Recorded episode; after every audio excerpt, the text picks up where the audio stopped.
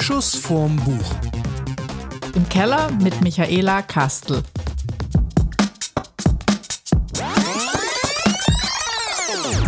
Hallo zusammen, eine neue Folge von Schuss vorm Buch. Und wir haben diesmal auch wieder einen Gast dabei, eine Gästin, sagt man Gästin oder? Ja. Gästin, ne? Äh, die sich bei uns gemeldet hat, also quasi eine Hörerin auch noch, und sich ähm, bereit erklärt hat, ein paar Fragen zu beantworten, weil wir ihr Buch Ich bin der Sturm schon besprochen haben, nämlich Michaela Kastel. Kastel? es klappt nie, wenn man es sich vorgenommen hat. Und ähm, du hast uns als erstes geschrieben, dass du nicht im Keller eingesperrt worden bist, als du das Buch geschrieben hast. Genau. Das ist schon mal richtig. Das ist schon mal richtig und das ist auch gut so gewesen. Ähm, ich schreibe meine Bücher einfach sehr schnell und zügig, wenn ich drinnen bin in dem Ganzen. Ähm, ich kann dann eigentlich an nichts anderes denken. Und ähm, deswegen geht es so schnell. Einfach weil die Geschichte raus muss aus dem Kopf, weil äh, es eigentlich so ein richtiger Drang ist, der dann entsteht. Ich stelle dann alles hinten an, Freunde, Familie, Hobbys, äh, gibt es einfach nicht mehr. Und deswegen geht das dann so schnell, aber ich, ich muss nicht in einem Keller eingesperrt werden. Ich mache das freiwillig. Ich, ich äh, schicke mich selbst ins Schreibs, äh, Schreibs, Schreibexil, so dass ich es rausbringe, sozusagen, ähm, einfach damit es getan werden kann. Und das ist nötig für mich. Also ich, ich muss das wirklich so schnell dann runterschreiben, weil ähm, solange die Geschichte nicht erzählt ist, ist da einfach etwas drin im Kopf, was, was raus möchte. Und deswegen, ja. Also für alle, die die Folge nicht gehört haben, die haben jetzt die Chance, sie nochmal zu hören und dann genau an diesem Punkt wieder in diese Folge einzusteigen. Das ist ja das Schöne am Podcast. Man kann alte Folge nochmal hören und dann nochmal loslegen. Äh, du hast das Ding, ich bin der Sturm, in zwölf Tagen äh, die Rohfassung runtergeschrieben. Genau, das ist auch immer wichtig zu erwähnen, dass es die Rohfassung ist. Also danach gibt es ja noch irrsinnig viele Überarbeitungsphasen, Lektorate, Probeleser, die das durchackern und so weiter und so fort. Und ich selbst äh, lese es natürlich noch tausendmal durch und ergänze vielleicht etwas, aber die reine Rohfassung hat in der Tat nur zwölf Tage gedauert. Wobei ich dazu sagen muss, dass das wirklich schon ähm, selbst für meine Verhältnisse sehr, sehr schnell war. Also so Dunkel der Wald zum Beispiel, mein Erstling, dafür habe ich, glaube ich, damals 23 Tage gebraucht. ähm, auch, auch sehr schnell, will Also ich gar nicht. Fast doppelt so lang. doppelt so lang. Aber ich muss auch dazu sagen, das sind ja alles keine, keine dicken äh, 600 Seiten Wälzer. Also so Dunkel der Wald hat knapp 300 Seiten. Ähm, ich bin der Sturm hat 270 oder so. Also das, das sind ja keine. das Genau meine Länge eigentlich. Aber Goethes Faust hat jetzt auch nur ein paar Seiten und der hat bestimmt nicht nur zwölf Tage dran gesessen, oder? Äh, ich glaube glaub nicht, dass man das miteinander vergleichen kann oder sollte. Aber ja, natürlich, es kommt auch auf die Länge an. Also wenn ich jetzt ein 500-Seiten-Buch schreiben würde, äh, brauche ich natürlich länger, auch wenn ich jetzt jeden Tag mich hinsetze, als wenn ich ähm, ein 300-Seiten-Buch schreibe. Aber wie machst du das? Wie machst du das dann im Prinzip? Ähm, musst du auch ein Exposé einreichen und der Verlag sagt, ja, ist eine super Story, schreib? Oder schreibst du erst das ganze Ding in der Rohfassung und äh, guckst dann, ob du einen Verlag findest? Ähm, das ist ganz unterschiedlich von Autor zu Autor. Ich bin persönlich jemand, der zuerst das Buch schreiben muss und dann erst das Exposé einreicht, denn ähm, ich plane gar nichts. Also ich habe vielleicht ähm, eine grobe Idee oder oft nur so, ein, so einen Funken, so ein paar Szenen, so ein paar Fetzen, die einfach im, im äh, Kopf drinnen sind. Und daraus baue ich dann die Story, beziehungsweise ich schreibe einfach mal los und schaue, wohin es geht. Und ähm, dementsprechend kann ich ja im Vorfeld dann überhaupt kein Exposé schreiben, weil ich ja gar nicht weiß, was wird das für ein Buch. Und das muss bei mir ehrlich gesagt auch so sein, denn ich möchte mich ja in erster Linie selbst unterhalten, wenn ich ein Buch schreibe. Wenn ich im Vorfeld schon alles ganz genau wüsste, was passiert dann und dann und dann, dann wäre das langweilig. Dann hätte ich ja, also so denke ich zumindest, dann hätte ich überhaupt keinen, keinen Reiz mehr, das Ganze mir selbst zu erzählen. Hingegen, wenn ich nichts weiß oder nur so ein paar Eckpunkte, an denen ich mich so äh, entlanghangle, ähm, dann ist das ja ein Abenteuer für mich selbst, einfach zu erfahren, wohin geht die Reise, was passiert als nächstes, wie mache ich das, wie kriege ich das jetzt hin und so weiter und so fort. Ähm, darum geht's mir eigentlich. Und es gibt andere Autoren, die äh, plotten alles äh, bis ins kleinste Detail im Voraus. Das ist nichts für mich. Also das kann ich nicht. Ist vielleicht nicht so schön für die Verlage, aber Ja, und dann schreibst du schreibst das Buch in zwölf Tagen und dann brauchst du aber noch so drei Monate für das Exposé. ja, so auf die Art. Exposé schreiben ist so zach. Also ich hasse es wirklich. Ich hasse es wie die Pest. Das ist eine Kunstform, weil ähm, es passt eigentlich überhaupt nicht zu dem, was man als, als künstlerischer Mensch macht, weil Exposé schreiben ist echt eine Wissenschaft. Also keine Kunstform eigentlich, sondern eine Wissenschaft. Da müssen wirklich äh, spezielle Regeln eingehalten werden. Und das spricht einfach gegen alles, was, was bei mir beim Schreiben wichtig ist, eben das Ausdrücken von Kreativität, das sich reinfallen lassen, das eben schauen, wohin die Reise geht. Und deswegen ist das wirklich immer so, oh mein Gott, jetzt muss ich noch ein Exposé schreiben. Kann das nicht jemand anderer für mich machen? Kann nicht jemand dieses Buch für mich einfach lesen und dann das Exposé schreiben? Aber ja, es gehört ich, dazu. Ich fand das beim Radio immer ganz spannend, weil ich habe ja ewig fürs Radio gearbeitet und mach's halt immer noch. Und wenn man dann so ein Thema hat und muss dann aber dieses Exposé schreiben für dieses Feature, damit das halt der Rundfunk auch einkauft und du weißt ja genau, wer da sitzt. Das mhm. heißt, es geht ja noch nicht mal darum, das Thema gut zu verkaufen oder halt so das, was du genau machen willst, sondern du musst es ja auch noch so verkaufen, dass der, von dem du genau weißt, worauf der steht, das dann auch einkauft. Und das genau. fand, ich immer so mega. Ich sage, ey, ist doch ein geiles Thema, du kennst mich jetzt, nimm's halt. Genau.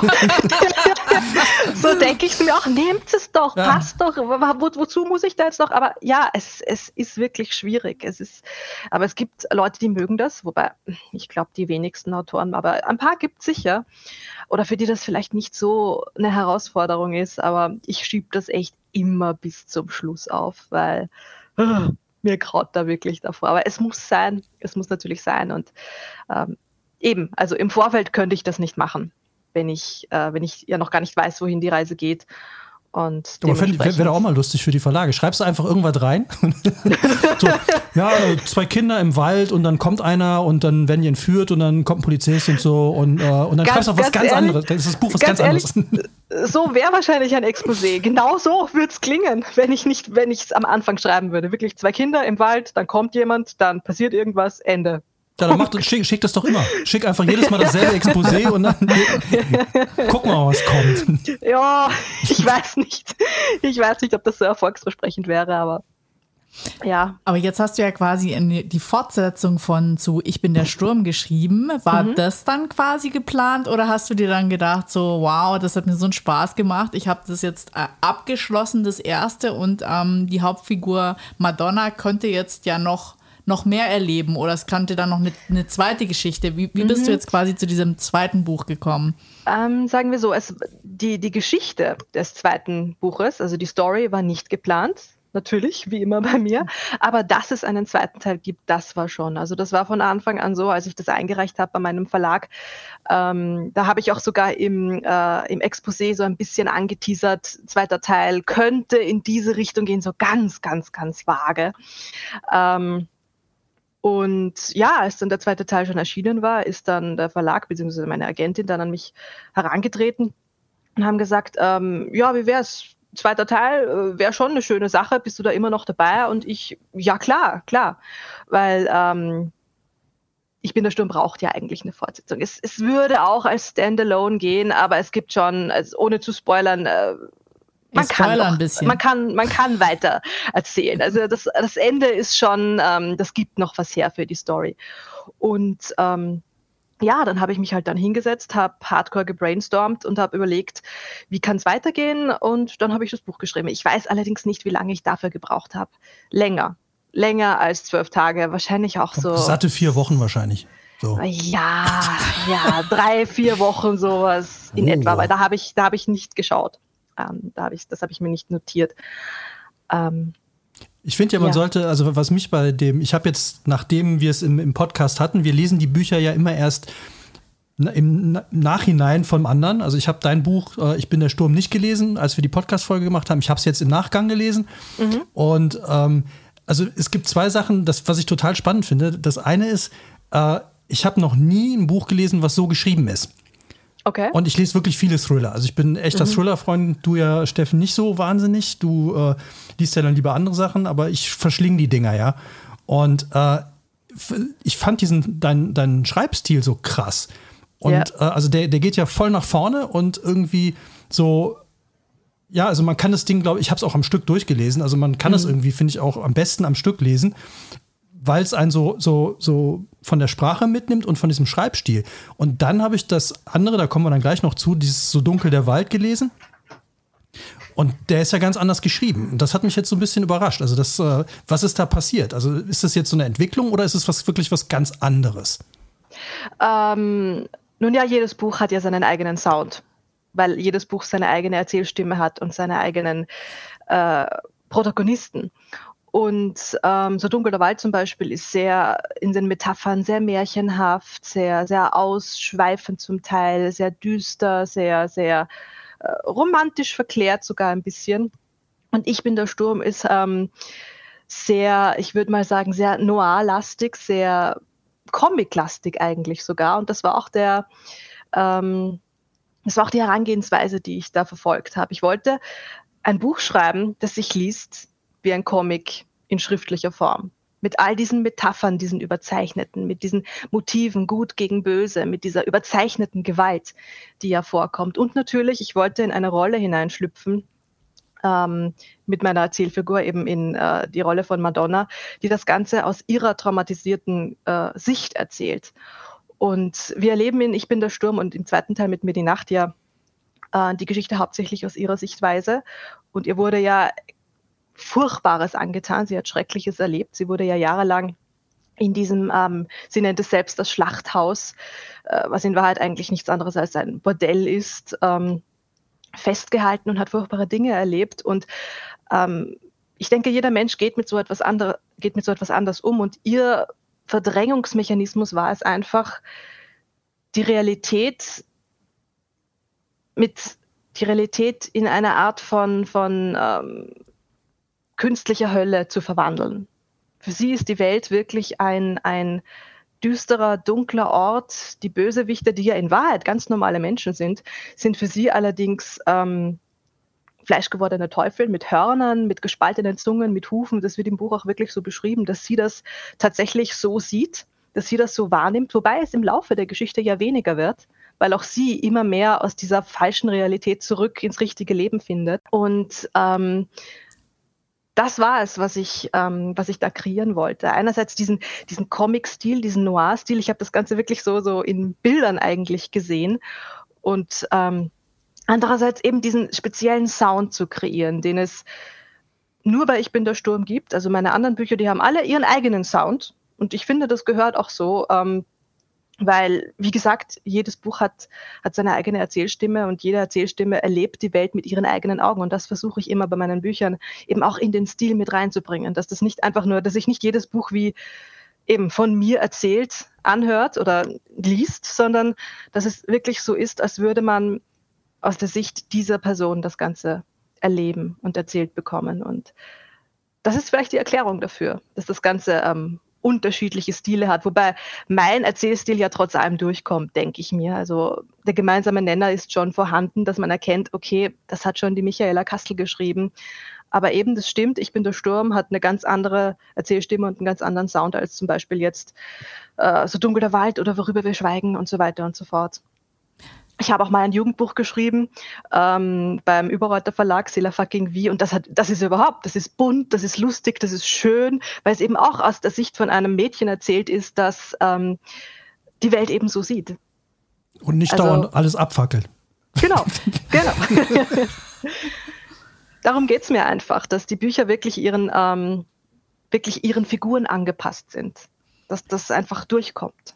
Und recherchierst du dann besonders viel? Oder weil wir haben uns ja so ein bisschen gefragt, bist du ein düsterer Mensch? Hast du düstere Gedanken oder Erfahrungen? Oder kommt es alles aus deiner Fantasie? Oder sprichst du dann mit Menschen? Wie, wie gehst du denn dann sowas an? Ähm, ich glaube nicht, dass ich ein düsterer Mensch bin. Ich glaube, ich bin einfach nur ein Mensch, der ähm, sehr an der Psychologie der Menschen interessiert ist ich analysiere sehr viel. Ich, ich liebe es einfach, mich in fremde Köpfe hineinzudenken und eben die, diese ganzen Abgründe in den Menschen auszuloten. Ähm, sprechen muss ich in der Tat mit niemandem. Ich bin, glaube ich, einfach sehr gut darin, mich äh, hineinzuversetzen in fremde Köpfe. Und ähm, ich behaupte ja auch nicht, dass das jetzt die eine Wahrheit ist, so wie ich jetzt meine Figuren zeichne. Also ich behaupte nicht, dass jemand, der wie jetzt Madonna zum Beispiel jahrelang in einem Keller gehalten wurde, dass der dann exakt genauso sich entwickelt und exakt genau solche Gedanken hat und die Welt tatsächlich so sieht, aber es ist eine Möglichkeit. Ich denke schon, dass es eine Möglichkeit ist, dass sich Menschen so entwickeln können. Aber ich möchte da keine Fallstudien oder sowas betreiben. Deswegen ja, das ist nicht mein Ziel. Aber ich bin, glaube ich, einfach, ja, sehr gut darin, mich da hineinzuversetzen und das interessiert mich. Es interessiert mich irrsinnig, das Psychologische und das Abgründige. Und wie gesagt, ich habe am Anfang gemeint, ich muss mich ja selbst unterhalten beim Schreiben. Und dementsprechend ähm, müssen die Charaktere, über die ich erzähle, auch etwas hergeben. Und für mich sind halt schwierige Charaktere viel, viel interessanter als normale Charaktere unter Anführungszeichen, weil die sind langweilig. Das interessiert mich einfach nicht. Ich möchte mich da verbeißen, ich möchte mich da eingraben können in die Abgründe und in die Psychologie. Und ähm, das geht natürlich bei kaputten Charakteren viel besser. Wobei, da ist auch wieder die Frage, was ist schon kaputt? Das ist alles Auslegungssache. Also ich fand es jetzt ja. zum Beispiel sehr spannend. Ich konnte, ich bin der Sturm jetzt nicht in einem durchlesen. Gut, ich bin aber jetzt auch nicht so ein, äh, du bist ja ein totaler Thriller-Fan und ich glaube, du, du verbringst dann den Tag mit dem Buch oder in dem Buch oder ja, wobei ich bei dem, bei dem Sturm, äh, ich bin der Sturm, finde ich, das ist jetzt nicht so ein Buch, wo, äh, wo ich Teil der Geschichte sein will. Also bei manchen, so, so wie einer meiner Lieblinge, Chris Carter, da bin ich immer so mit den Ermittlern unterwegs. Das ist dann so, da will ich auch wissen, ne, dieses Who Done It. Während bei, das kann aber auch an diesem Comic-artigen Schreibstil liegen. Ich habe hab da die ganze Zeit das Gefühl, ich bin so ein Beobachter. Also ich, ich sitze mhm. so vor der ganzen Geschichte und äh, gucke mir das so an, was da passiert. Aber ich bin nicht drin. Aber ich glaube, das ist auch tatsächlich, das fand ich übrigens spannend. Äh, da sind ja überhaupt keine, Bez äh, überhaupt keine Ortsbezüge drin. Also in dem genau. anderen Buch weiß man, es ist irgendwo Linz, dann kommen noch so ein paar Orte, also es ist anscheinend Österreich. Mhm. Während bei dem äh, Ich bin der Sturm gibt es, das könnte überall spielen. Das, kann, das könnte genau. Köln, München, Madrid, Mailand, ganz egal. Es gibt keine Verortung. Und mhm. es gibt ja auch nicht irgendwie, die gehen nicht in den Starbucks oder die gehen irgendwie ins, ins Wiener Schlösle oder irgend sowas, sondern die gehen immer nur in ein Café, in ein Restaurant oder sowas, aber du kannst es überhaupt nicht verorten. Aber ich wollte dich jetzt nicht rausbringen. Ja, das Lustige war, ich, ich konnte es jetzt nicht durch, äh, in einem durchbingen quasi. Ich habe das in, in, sag ich mal, in drei Etappen gelesen. Also ich, das, ich fand es total fesselnd, aber ich fand es auch so schon das hatte so einen Sog und ich fand es schon so krass, dass ich zwischendrin eine Pause gebraucht habe. Also, mhm. wo ich mhm. dachte so, allein schon diese, diese Anfangsgeschichte in dem Keller, die ist ja schon so krass beschrieben, wo man denkt so, okay, muss ich jetzt erstmal irgendwie schlucken, verarbeiten überlegen, wie das jetzt weitergeht. Aber ich fand es halt eben auch so spannend, dass es aus ihrer Perspektive rausgeschrieben ist. Und wir haben uns halt dauernd gefragt, und deswegen finden wir es mega, dass du da bist. So, äh, wenn eine Frau, so eine krasse Thriller-Autorin mit ähm, solche Geschichten oder auch so eben, wie du sagst, das Buch hat seinen eigenen Sound rausbringt, wie ist, wie bist du dann? Und deswegen finde ich das total gut, dass du heute dabei bist. Ja, wir müssen dann natürlich auch irgendwann noch über deine Kindheit reden, damit wir da. Oh, und deinen Keller. ich dachte mir, das fand ich total lustig, dass dann hinten drin steht, ähm, du hast irgendwas geschrieben, so von wegen, äh, dass deine Mutter das auch gelesen hat. Und ja. ich dachte mir so, also wenn ich Kinder hätte und die kämen mit so einem Buch um die Ecke, da würde ich mir schon die eine oder andere Frage stellen. Nee, nee, nee. Also meine Mutter erkennt ja die beste Anekdote noch gar nicht. Meine Mutter hat mir früher, als ich klein war, als gute Nachtgeschichten ähm, die Stephen King-Geschichten nacherzählt. Und ja, ja, ja. Aber das war das Highlight des Tages. Ich wusste nicht damals, ich war fünf, sechs Jahre alt und ähm, ich wusste nicht, dass das Stephen King-Geschichten waren. Ich habe einfach nur gesagt, kannst, kannst du mir wieder eine Gruselgeschichte erzählen, gell? Und ähm, dann hat sie so ein bisschen nachgedacht. Und dann hat sie zum Erzählen begonnen. Und sie ist ein irrsinniger Stephen King-Fan, also sie, sie kennt alles. Und äh, Friedhof der Kuscheltiere, es, alles Mögliche hat sie mir nacherzählt. Und ich war fasziniert. Und ähm, ich dachte natürlich, dass sie sich das alles ausgedacht hat, weil ich in dem Alter weiß man natürlich nicht, wer Stephen King ist. Ähm, aber damit, glaube ich, hat sie schon so ein bisschen einen Grundstein gelegt, weil mich das eben nicht erschreckt hat, sondern wirklich fasziniert hat. Ich habe es geliebt, ihr dazu zu hören. Und erst Jahre später bin ich dann drauf gekommen, ach, das hat sie ja abgekupfert. aber also, wir hatten zum Beispiel auch einen, einen großen Clown, einen Plüsch-Clown und der hieß Pennywise. Und da habe ich mich auch gefragt, das ist so ein witziger Name, wie, wie, hat, wie kommt sie denn auf Pennywise? Ah, also das hat sich so durch meine Kindheit gezogen. Also ich glaube, wir, müssen, ähm, wir müssen mit ihrer Mutter mal eine, Auf eine Folge machen, wo sie, wo sie uns die schönsten Märchengeschichten von Stephen King nacherzählt und dann bringen wir damit ein, bringen wir ein Hörbuch raus. Oh ja, na, die hat das super gemacht und äh, meine Mutter ist auch wirklich immer meine, meine äh, erste Testleserin, die macht das super und eigentlich sagt sie dann auch meistens immer, du Michi, da geht noch mehr, oder? ein bisschen mehr geht noch. also es ist immer eine Frage, ähm, je nachdem, was man selbst für ein Level hat, was man selbst gerne liest. Und ähm, ich persönlich, ähm, ich finde meine Geschichten ja gar nicht so arg, wenn ich das jetzt so sagen darf. Einerseits natürlich, weil ich sie selbst geschrieben habe. Ist, ist ja klar, also ich habe da einen anderen Einblick rein und, und, und äh, ja, ist eben klar. Aber andererseits, ich sehe mich ja selbst eigentlich gar nicht als Thriller-Autorin. Also für mich sind meine Bücher eigentlich keine Thriller. Hm. Es sind eigentlich, ich würde sagen, so Dunkel der Wald zum Beispiel ist eine Liebesgeschichte. Eine traurige Liebesgeschichte, aber es geht im Prinzip um Liebe und wenn diese Liebesgeschichte nicht drin wäre, wird sich alles ganz anders entwickeln. Und ich gehe auch niemals heran, also ich fange niemals an, ein Buch zu schreiben mit dem Gedanken, so jetzt schreibe ich einen Thriller, sondern ich schreibe Geschichten. Und die sind mal mehr düster, mal weniger. Natürlich meistens schon immer irgendwie düster, weil es eben das ist, was mich interessiert. Aber wenn man zum Beispiel Worüber wir schweigen hernimmt, das ist mein zweites Buch, das geht eher mehr so in die Richtung ähm, Psychodrama, würde ich mal sagen. Also das ist deutlich ruhiger, deutlich, ähm, ist schon abgründig, aber nicht so, nicht so in your face. Nicht, es geht nicht um, um ähm, wirklich diese, diese Trigger-Themen, wie zum Beispiel Kindesmissbrauch und, und äh, Vergewaltigung und so weiter ähm, sondern eigentlich eher um ein Geheimnis, das aufgedeckt werden muss. Und ähm, ist eben was ganz was anderes. Und ich würde eben nicht sagen, dass meine Bücher klassische Thriller sind. Das ist dann auch wieder eine Frage, was sind Thriller? Für mich persönlich sind eben Thriller dann doch auch diese typischen, die diesen typischen Plot haben mit ein Kommissar oder ein Ermittler jagt einen Serienkiller zum Beispiel. Eben wo das Ganze anders aufgezogen ist, wo es viel darum geht, ähm, wo viel mit, mit Cliffhangern gearbeitet wird, mit verschiedenen Perspektiven, mit, mit da, da ist der Aufbau ganz anders bei typischen Thrillern, das merkt man ja. Die haben alle so diesen klassischen Aufbau, der so verwinkelt ist und wo man sich als Leser so durchhangeln muss mit vielen verschiedenen Wendungen. Das habe ich ja eigentlich nicht. Meine Geschichten sind eigentlich immer recht straight. Es ist ein roter Faden, der sich durchzieht. Es ist eine Geschichte, es ist, ist das Schicksal einer oder weniger ähm, Personen, das verfolgt wird. Und das wird von A bis Z erzählt. Von daher würde ich sagen, es sind keine klassischen Thriller. Ich habe jetzt die ganze Zeit das Bild vor Augen, wie deine Mutter als Pennywise beim Kindergeburtstag die Tür aufmacht. und dein Vater sitzt hinten mit einer Axt am Tisch. und überall sind so, so, so Zombie-Tiere.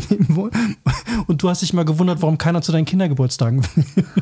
Nee, nee, nee, das gab's nicht. Das gab's nicht. Ich hatte eine sehr, sehr, sehr schöne Kindheit.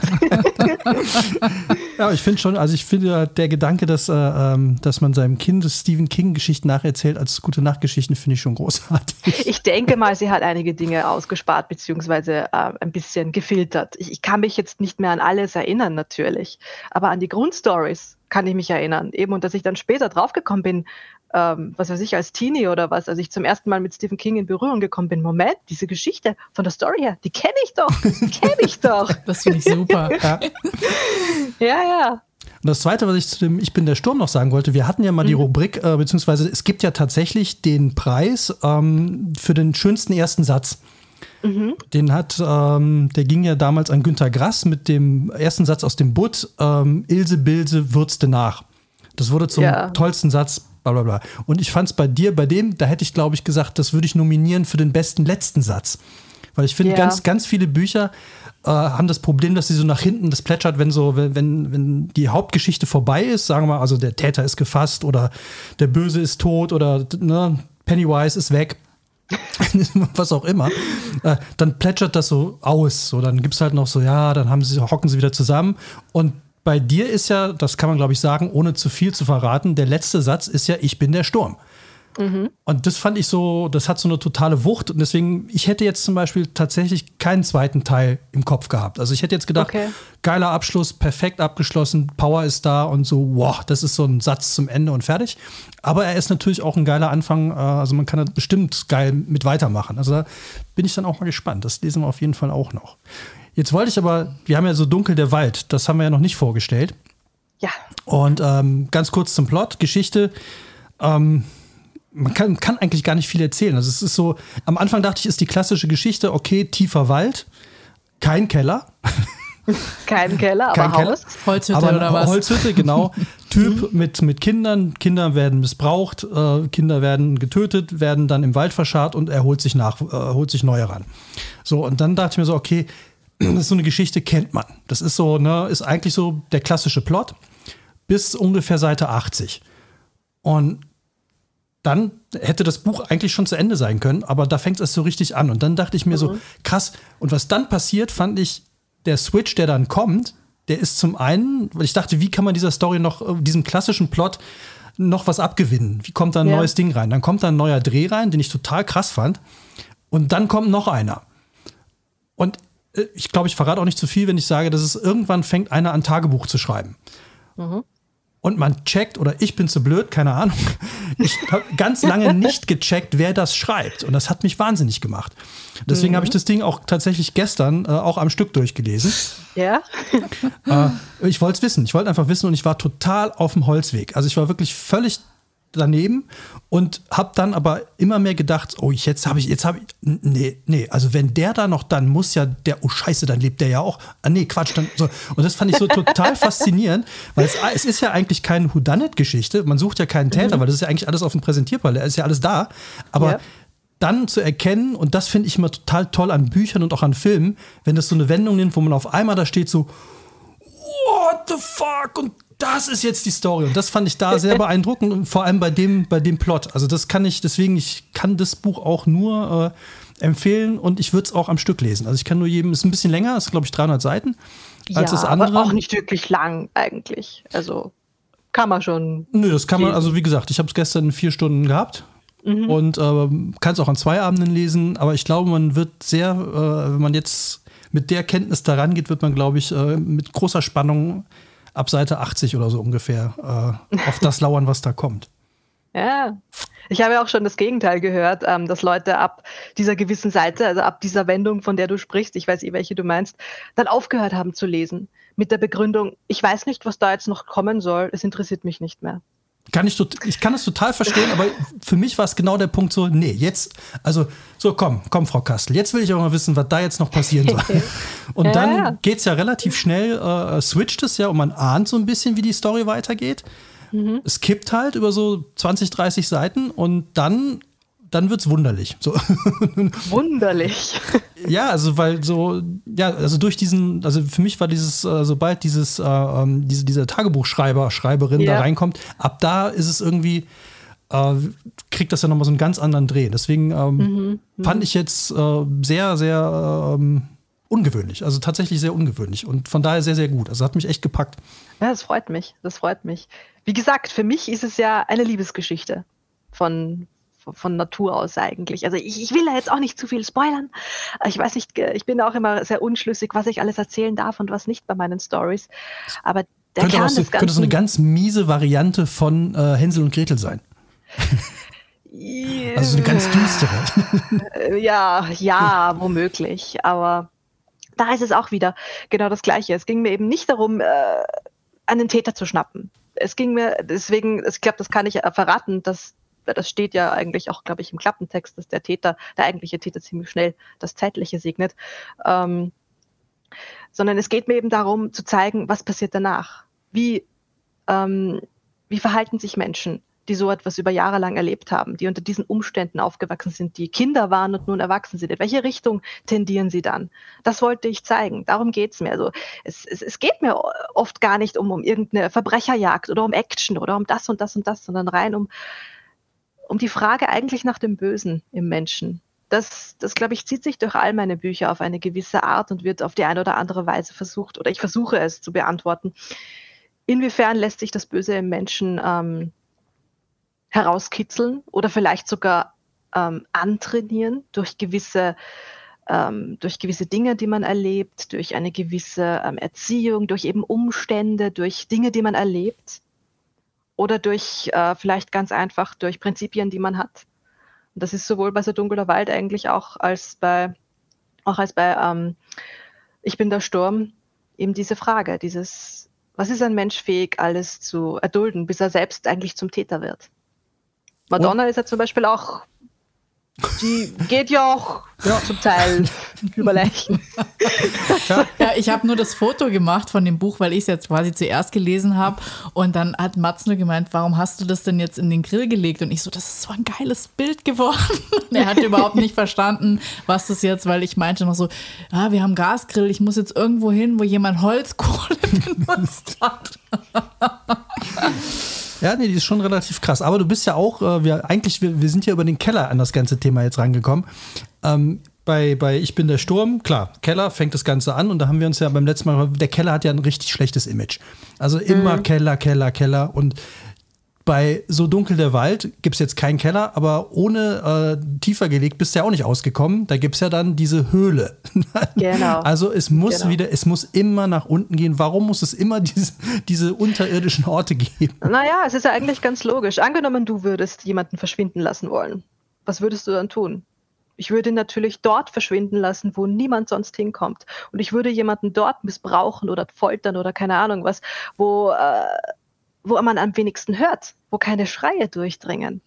Es, es ist eigentlich ganz logisch. Es ist ähm, schon zu Recht ein, ein Klischee, aber ein berechtigtes Klischee, dass das alles im Keller stattfindet, weil da unten einfach der wenigste Zugriff herrscht.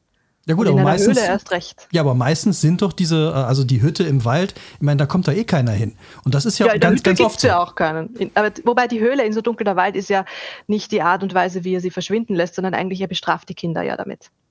Die Kinder kommen ja in die Höhle, in das Loch, wenn sie nicht artig waren. Das ist ja der erste Satz gleich im Buch. Ja. Und ähm, dass sie da drin dann manchmal krepieren, das ist natürlich äh, ihm zuzuschreiben, dass er einfach sie dort lässt aus, aus reiner Freude, aus Sadismus, aus, weil er sich nicht scherzt. Das kann man sich selbst überlegen. Aber es ist ja nicht, dass er sie dort unten einsperrt, sondern er lässt sie ja frei bei sich im Haus leben. Er lässt sie leben bei sich, sie haben ihr eigenes Zimmer. Ähm, wenn man sich Yannick und, und Sonja anschaut, also die beiden Protagonisten, die, die, die dürfen ja dann später schon mit dem Auto fahren, die dürfen raus. Also die sind ja, das ist ja pures Stockholm-Syndrom, was da herrscht. Die sind einfach so an ihn gebunden, an ihren Entführer, dass die gar nicht daran denken, abzuhauen. Weil er ihnen aber eben auch so viele Freiheiten lässt, bis zu einem gewissen Punkt, dass sie sich dann gar nicht mehr so eingesperrt fühlen das ist halt das, das Perfide dran an solchen Menschen, dass die ihre Opfer dermaßen an sich binden, indem sie sie ein bisschen freilaufen lassen. Und die Höhle, wie gesagt, die ist ja ein reiner Abschreckungszweck, aber nicht zum Verstecken. Also wenn du uns einladen würdest, mit dir einen Waldspaziergang zu machen, ich glaube, ich würde ablehnen. Okay. Das Haus gibt es ja wirklich. Also das Haus in so dunkler Wald, das gibt es ja tatsächlich. Das ähm, ist das Zweithaus meiner Großeltern. Und das ist tatsächlich dort äh, in the middle of nowhere und sogar noch ein bisschen äh, heruntergekommener, als es im Buch beschrieben ist. Das macht es jetzt aber nicht und besser, das ist ja schon klar. das macht nicht vertrauenswürdiger. Es ist wunderschön dort. Es ist wunderschön. Ich war dort als Kind immer im Sommer und ähm, das war Abenteuer pur. Und äh, natürlich ein bisschen gruselig war es zum Beispiel immer am Abend, ähm, wenn ich sage noch heruntergekommener, dann meine ich, es gab keine Treppe innerhalb, sondern man musste rausgehen aus dem Haus, dann den Hang hinauf von außen und dann äh, von außen wieder in den zweiten Stock. Also wenn, wenn, ihr versteht, das Haus war so ja. in den Hang hineingebaut und man musste von außen nach oben. Und wenn man dann am Abend, ähm, wenn man dann gesagt hat, so, jetzt gehen wir schlafen, gehen wir rauf in die Schlafzimmer.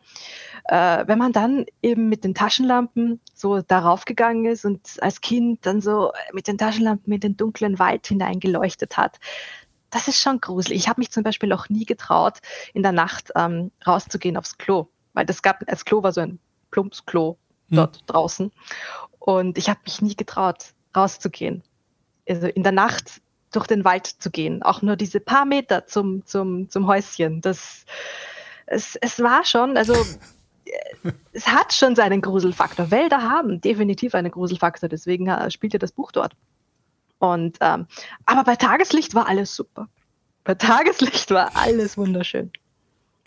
Ja, wenn man dann noch die richtigen gute Nachtgeschichten erzählt bekommt, dann ist Wald.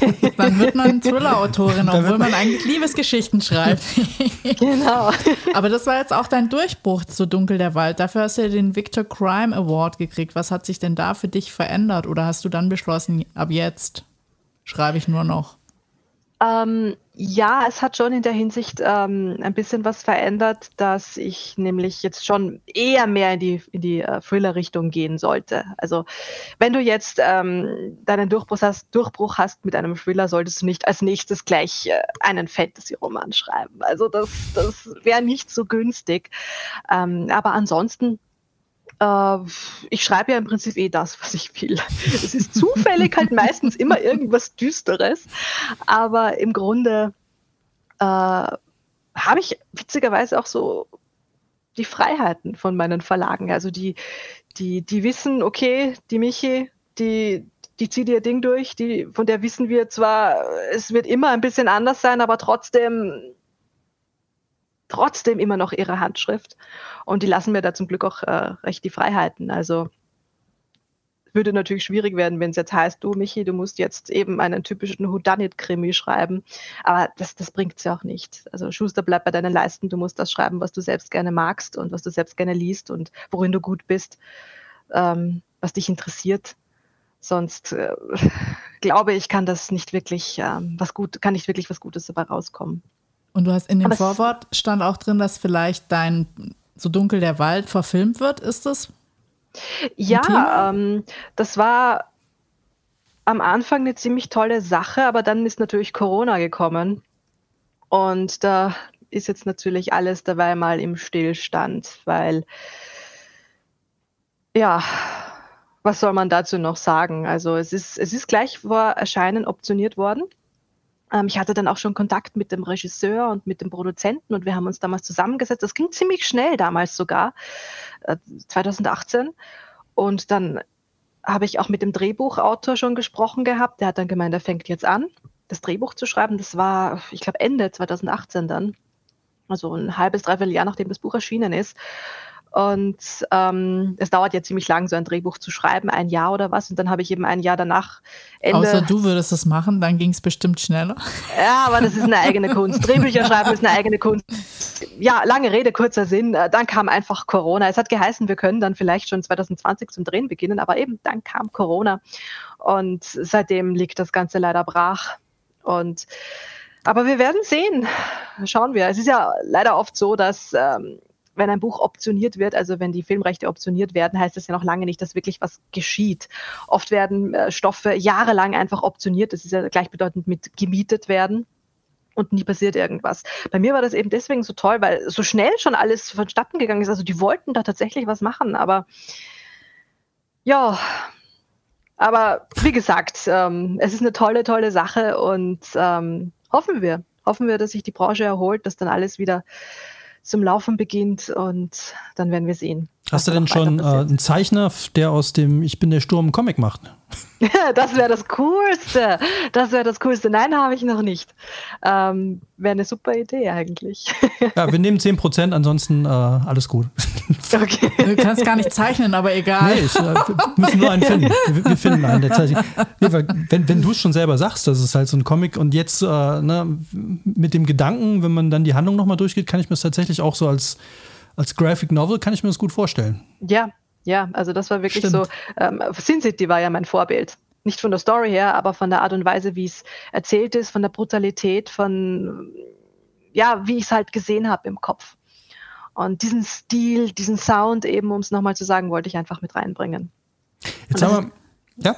Ja, ja, ich wollte nur sagen, das ist dann das, was man dann wahrscheinlich so, so durchhört, äh, ja nicht durchliest beim, beim ähm, beim Stil einfach, bei diesem besonderen Stil einfach.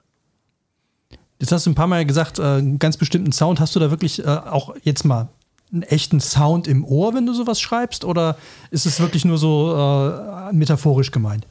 Ähm, mit Sound meine ich, ähm, ich weiß eigentlich nicht, ich glaube, es gibt kein besseres, äh, keinen besseren Begriff dafür, aber ich weiß nur, dass ich sehr visuell denke und plotte. Also ich sehe die Dinge wirklich tatsächlich oft so vor Augen, wenn, wie wenn sie ein Film wären. Ähm, ich wüsste zum Beispiel bei meinen Büchern immer ganz genau, wenn ich die jetzt selbst drehen würde, wenn ich die Regisseurin meiner eigenen Geschichten wäre, dann wüsste ich ganz genau, wie das alles aussieht, mit welcher Kameraeinstellung man welche Szene drehen würde, worauf man sich fokussiert. Also ich, ich bin da einfach irrsinnig visuell und ähm, dementsprechend kann man Sound vielleicht auch durch Optik ersetzen, je nachdem. Ich finde, Sound passt besser für etwas Geschriebenes, aber ich überlege gerade, ob es für, für Texte da ein, ein passendes Synonym gibt. Aber ja, eben vielleicht Sound, ob die Optik, ähm, der Stil einfach. Der, der, der Stil, wie die Geschichte gezeichnet ist, wie die Charaktere ge gezeichnet sind, die Farben, in der die Geschichte erzählt ist. Also ich denke da auch immer so, manche Geschichten sind eben hell, schillernd, bunt, schön, manche sind sehr düster, sehr schwer, wie so Dunkel der Wald zum Beispiel. Bei, bei Ich bin der Sturm würde ich sogar eher sagen, die sind so in, weiß ich, in so Metallic-Farben und rot und schwarz und gold. Also nicht nur das Düstere, es ist schon was Helles auch dabei, aber eher mehr so, so leicht schrill, leicht schräg. Also Hellboy hätte schon um die Ecke kommen können. Also der, Ja, der Hellboy hätte, hätte gut reingepasst. der hätte mich jetzt nicht gewundert, wenn der da in irgendeinem dieser äh, Bordells auch mal aufgetaucht wäre, als Türsteher oder Rausschmeißer oder so. Ja, für sie sind die Menschen ja so. Sie sieht das ja exakt Ja, ja. genauso. Ja, gut, klar, man wird schon in die Richtung geführt. Äh, spannend finde ich ja jetzt noch, wir haben jetzt mit ein paar Autoren und Autorinnen gesprochen, wo es immer wieder darum geht, dass die Figuren aus ihrer Umgebung oder äh, bei dem einen war es halt der Vater, der so eine Randfigur war. Jetzt kann ich mir vorstellen, dass es, dass es vielleicht nicht unbedingt naheliegend ist für dich, äh, Personen aus deiner Umgebung zu nehmen, aber tust du das trotzdem? Also taucht da der ein oder andere, äh, den du kennst, auf? Ähm, nicht, nicht komplett. Also wenn man das macht oder wenn ich das mache, dann pick ich mir höchstens, glaube ich, so ein paar spezielle ähm, Eigenheiten von Menschen aus meinem Umfeld raus, wo ich denke, die könnten jetzt zu dieser Figur auch passen. Oder na, kein Oder eigentlich. Also so ist es. Also ich würde jetzt niemals hergehen und sagen, so, jetzt mache ich da eine Figur, die so ist wie mein Vater, jetzt mache ich da eine Figur, die so ist wie, was weiß ich, dieser und eine Freund, sondern natürlich kommt immer was vom eigenen Leben mit rein. Das ist, glaube ich, unumgänglich, weil man, weil es ja trotz, trotz allem aus der eigenen Erfahrung auch kommt und aus dem eigenen Kopf. Und ob jetzt bewusst oder unbewusst, aber ich versuche es niemals offensichtlich zu machen, wenn ich es bewusst tue. Und ich versuche es auch niemals komplett zu machen. Also wenn dann immer nur so ein paar Kleinigkeiten, wo die Menschen, die mich kennen oder die diesen anderen Menschen, der ein bisschen kopiert wurde, kennen, das vielleicht dann sehen. Im Sinne von, ah, das kommt mir doch von dem und dem bekannt vor, aber jemand Fremdes natürlich nicht. Und ja, ich denke, das ist völlig natürlich, dass das alle Autoren irgendwie machen, weil man immer was von sich selbst, und es ist auch natürlich immer was von sich selbst auch drinnen. Also nicht nur von anderen Menschen, sondern ein bisschen auch die eigene Weltanschauung womöglich oder die eigenen Gefühle oder je nachdem, wie man sich gerade an dem Tag, wie man gerade drauf war, als man diese und jene Szene geschrieben hat oder wie man zu einem gewissen Thema steht. Wobei auch nicht wirklich. Also ich versuche eigentlich schon auch wirklich in der Figur drin zu bleiben, aber so ein bisschen von sich selbst ist natürlich immer drin. Das ist unvermeidlich. Also mich würde auch noch interessieren, wie, du hast ja gesagt, wenn du dann schreibst oder wenn du, wenn du in diesem Prozess drin bist, dann vergisst du alles um dich rum, dann machst du eigentlich nur noch das und nichts anderes mehr. Ähm, bist du dann auch so jemand, schreibst du dann von morgens bis abends oder brauchst du dann zwischendrin Ablenkung oder wie sieht denn so dein Tagesablauf dann aus? Also gibt es dann einmal diese Hardcore-Phasen, wo du das jetzt total durchziehst und dann gibt es halt die, wo die Überarbeitung die ruhigere Phase ist oder wie gehst du das an? Genau, genau. Also ähm, die Hardcore-Phase ist immer die eigentliche Schreibphase von der Rohfassung und die ist dann auch wirklich hardcore, sofern ich Zeit dafür habe. Also ich habe ja jetzt mittlerweile den Luxus, dass ich äh, ausschließlich Autorin bin. Früher habe ich ja noch gearbeitet als Buchhändlerin. Da war das oft sehr schwierig, wenn du eben drinnen bist in diesem, in diesem Feeling, in diesem Drang. Du willst die Geschichte jetzt unbedingt aus deinem Kopf raus haben, aber du kannst nicht, weil du arbeiten musst. Das ist, das ist furchtbar, das ist Folter. Ähm, aber wenn ich eben jetzt die Zeit dafür habe, und die habe ich Gott sei Dank, dann ähm, ja, setze ich mich hin. Ich fange meistens so gerne zu Mittag, fange ich an. Ein paar Stunden, dann mache ich eine Pause. Danach mache ich weiter, wieder ein paar Stunden, dann mache ich wieder eine Pause und dann, je nachdem, wie ich Bock habe, vielleicht nochmal zwei Stunden. Und dann ist man halt bis zehn am Abend vielleicht beschäftigt. Aber nur so geht's voran. Nur so macht man Meter. Und ähm, es ist natürlich auch ein bisschen schlauchend, das ist oder sehr schlauchend. Also man ist dann am Schluss schon in so einer Phase, wo einem der Kopf raucht. Aber wie gesagt, mir, für mich ist es so am besten. Und danach wird es dann ruhiger. Also wenn das Ganze mal draußen ist, ähm, wenn das Ganze geschrieben ist, dann lasse ich das mal ruhen, für ein paar Tage und dann lese ich es mir nochmal durch. Und wenn man sich das erste Mal durchliest, hat man sowieso das Gefühl, das ist kompletter Blödsinn, den man da geschrieben hat. Beim zweiten Mal durchlesen hat man das Gefühl, es ist ein noch größerer Blödsinn, den man da geschrieben hat. Beim dritten Mal geht es dann langsam, weil dann hat man dann schon viel mehr überarbeitet. Und ein viertes Mal lese ich es dann meistens auch noch und dann bin ich so halber zufrieden.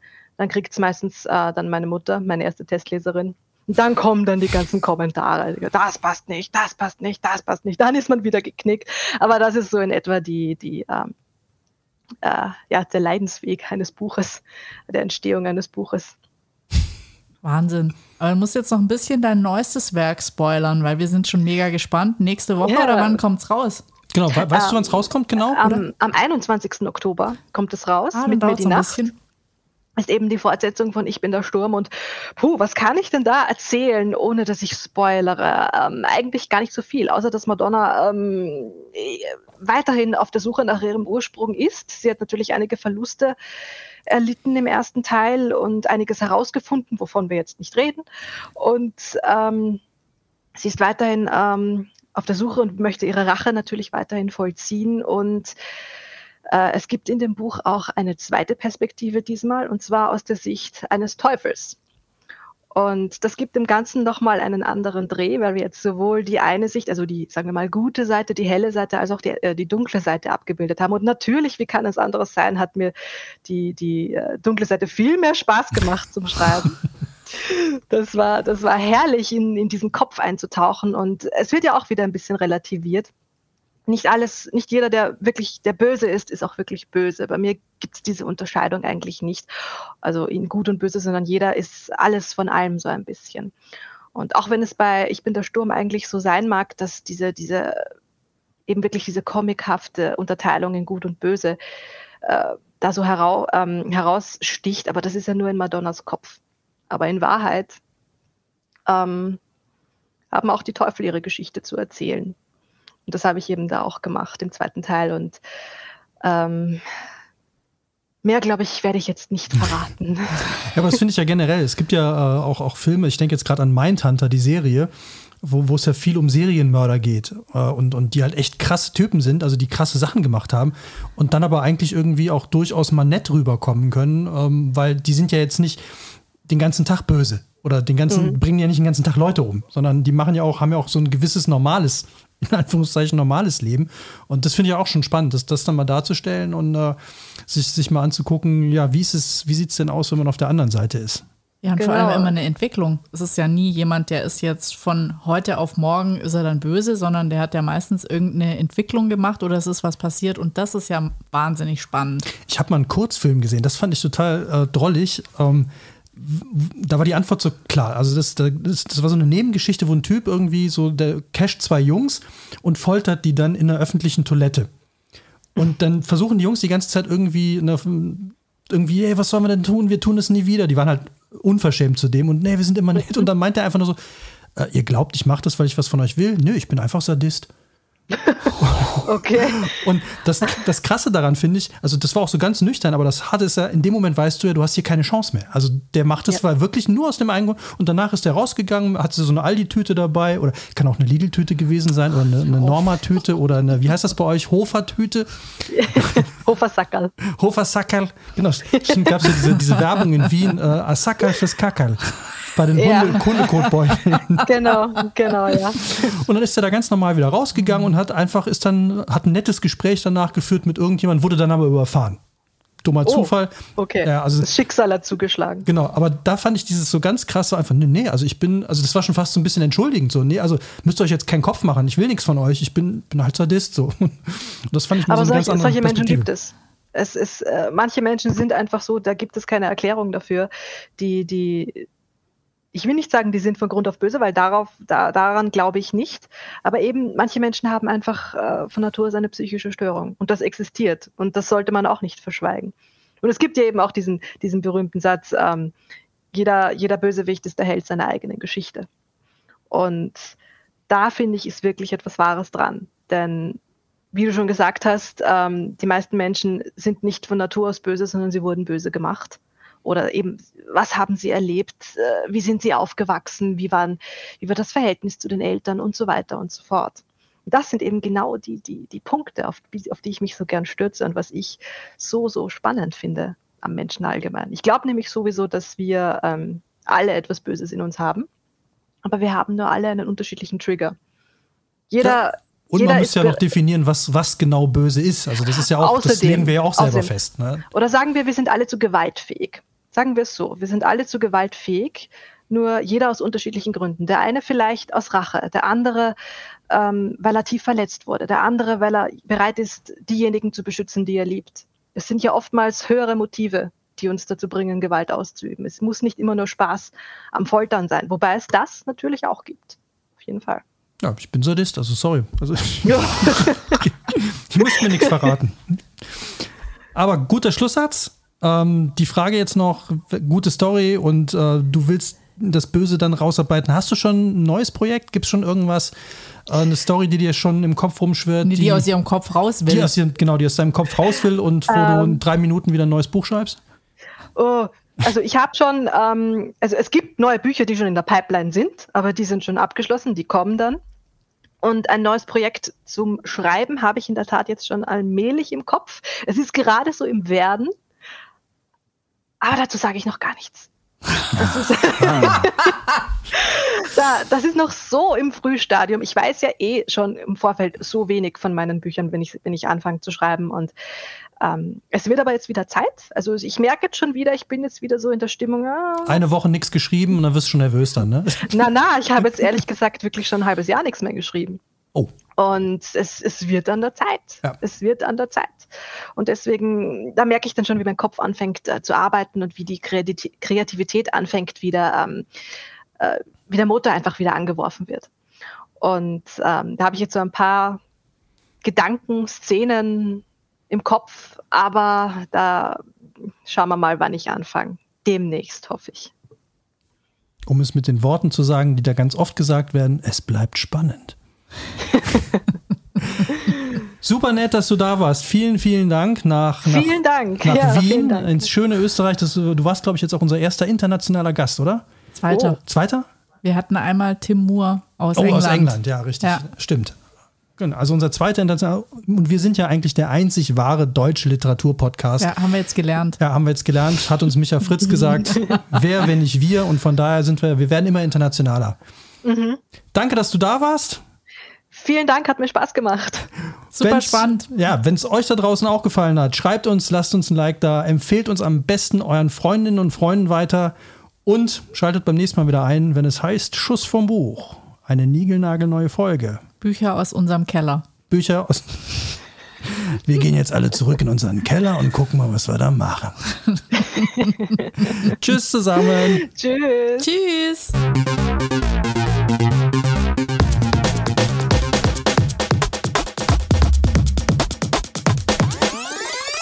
Schuss vorm Buch.